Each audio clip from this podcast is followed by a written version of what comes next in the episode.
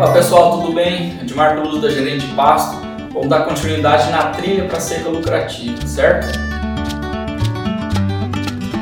Vamos falar agora de estratégia de seca, né? A importância da estratégia de seca. Então a gente já viu lá que a gente precisa para ter um bom manejo, estar tá sempre equilibrado oferta de pasto com demanda de pasto. Para oferta de pasto a gente faz determinando a capacidade de suporte, estimando a capacidade de suporte de todas as áreas de pastagem mês a mês durante a safra e a demanda de pasto a gente faz evoluindo o rebanho, né? considerando tudo que a gente comentou no, no vídeo de evolução do rebanho para fazer uma boa evolução do rebanho.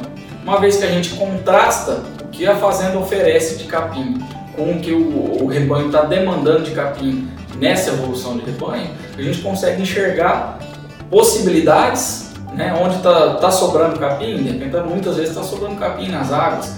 Qual que é a intensidade dessa sobra? Pô, tô com uma sobra de 10, 15% de capim durante as águas. Show, show de bola. Você está trabalhando dentro de uma boa margem, você vai conseguir gerenciar essa sobra de modo que o capim não vai ficar extremamente entalado para seca. Né? Ele vai entrar dentro de uma boa condição.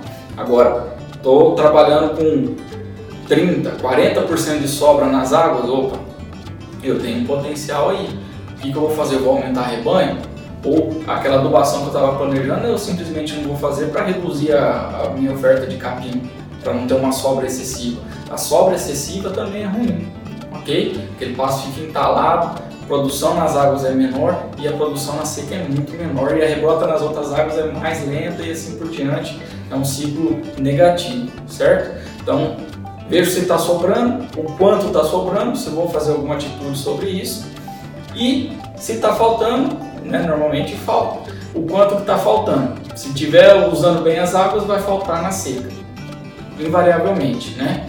Então, está faltando na seca, o que, que eu vou fazer para corrigir isso? Vou fazer sem confinamento de parte do rebanho, começo a tirar gado em abril, começo a tirar gado em maio. Lembra que a redução na capacidade de suporte é gradativa do, do, do pasto?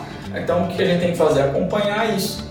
Eu venho com, com um rebanho dando um pico lá em março, em abril, vai começar a ficar negativo, eu começo a tirar gado. Gado de semi-confinamento. Então, volto a dizer, a nutrição, ela é uma estratégia de manejo de pasto, né? Não tem como correr disso, ela é uma parceira do, do manejo de pasto. Começa a sair gado em abril, começa a sair gado em maio, começa a sair gado em junho até, no semi-confinamento, dependendo da região, da época e do, do, do nível de suplementação. E depois, Pô, vou com confinamento, estratégia excelente. Primeiro giro de confinamento, ali em abril, maio, depois um segundo giro de confinamento, final de julho, agosto. Show de bola. Estou tirando animais pesados da, da, da, da, minha fazenda, da área, das áreas de passagem da fazenda, folgo elas e permito o quê? Reposição.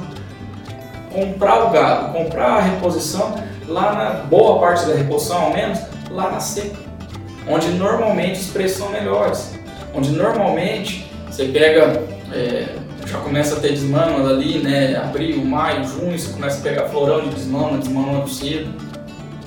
Agosto, setembro, agosto se for pegar um animal de ano, é um animal de desmama de época boa, de cedo também, não é tão do tarde, às vezes você acaba ser desmama, não é de um ano, mas não é desmama tão do tarde ali pro final da seca, setembro, outubro, às vezes começa, você tem as oportunidades, comprar um animal mais errado, gente que está sufocada, está espremida de capim, você consegue ter essas oportunidades comerciais, mas por quê? Porque você tem uma estratégia de seca.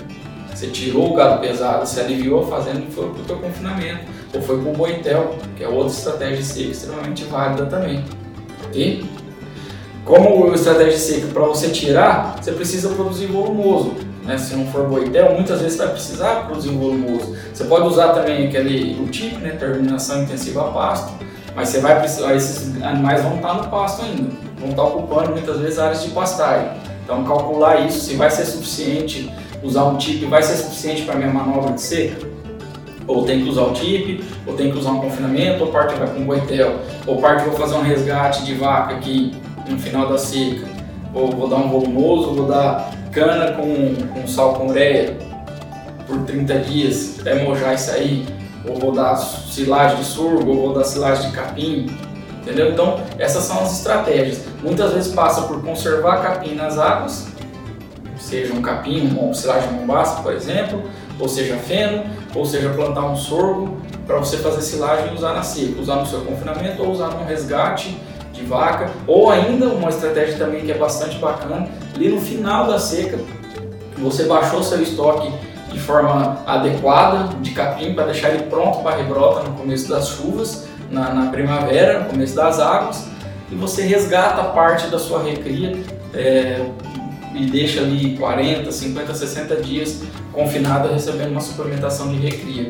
É uma estratégia também bastante válida, você acelera eles, esses animais, dependendo do peso que eles estão aqui hoje, ou vão chegar bem mais pesados no confinamento, ou às vezes permite você matar ele até um semi-confinamento no ano seguinte. E você conseguiu fazer a reposição, você conseguiu fazer seu manejo de pasto, ok? Qual a dica aqui também? 90 por... não é sempre, mas 90% das vezes, principalmente se você estiver num arenito, se você estiver no cerrado, é, a parte baixa, quente, área que tem veranico, você está pensando em fazer milho, faz sorgo. 90% das vezes é, vai ser melhor. Então, pelo sim, pelo não, considere isso, faça sorgo, tá? Ele é mais resistente a veranico, ele, você vai fazer uma produção de massa mais barata, que queira ou não, a pecuária de corte você precisa do volume, você precisa do volume, ok? E precisa de um volume dentro de um preço adequado, certo? Silagem de capim é interessante também, é, dependendo da fazenda, é uma estratégia que a gente fala assim, você tem um, um, mais dias para você colher ele, não é aquela questão tão certinha, o cultivo é mais simples, então às vezes na, é, não é a melhor silagem do mundo, mas muitas vezes pode ser a melhor silagem para sua fazenda. No momento você vai ter volume, você vai fazer a sua estratégia de seca, ok? Feno, cana, tendo volumoso, você consegue acertar é, uma suplementação, para quem que você vai dar isso, se é para vaca, se é para bezerro, se é um confinamento terminação, alinhar tudo isso para você decidir qual caminho vai, vai, vai, vai seguir.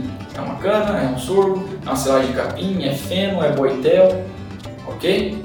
Vai, vai vir alimento de fora, tem regiões que tem bagaço in natura de, de bagaço natura de laranja, vem bagaço de cana, você consegue ver o que tem na sua região e se não tiver nada você pode sim, não é bicho de sete cabeças, cultivar dentro da fazenda e se organizar é, para você ter a, a, manobra de seca efetiva, né? Tá nas suas mãos isso aí, ok? Não é bicho de sete cabeças, você precisa explorar bem as águas, se você explorar bem as águas você vai ter que fazer uma manobra para seca. E muitas vezes você manobrar só o rebanho, vender tudo é muito difícil e muitas vezes não é suficiente. Né? Tirar o rebanho e botar um rebanho mais novo, mais leve. Até porque, como eu volto a dizer, a reposição dentro da seca é altamente é, benéfica, positiva. Ok? Abraço!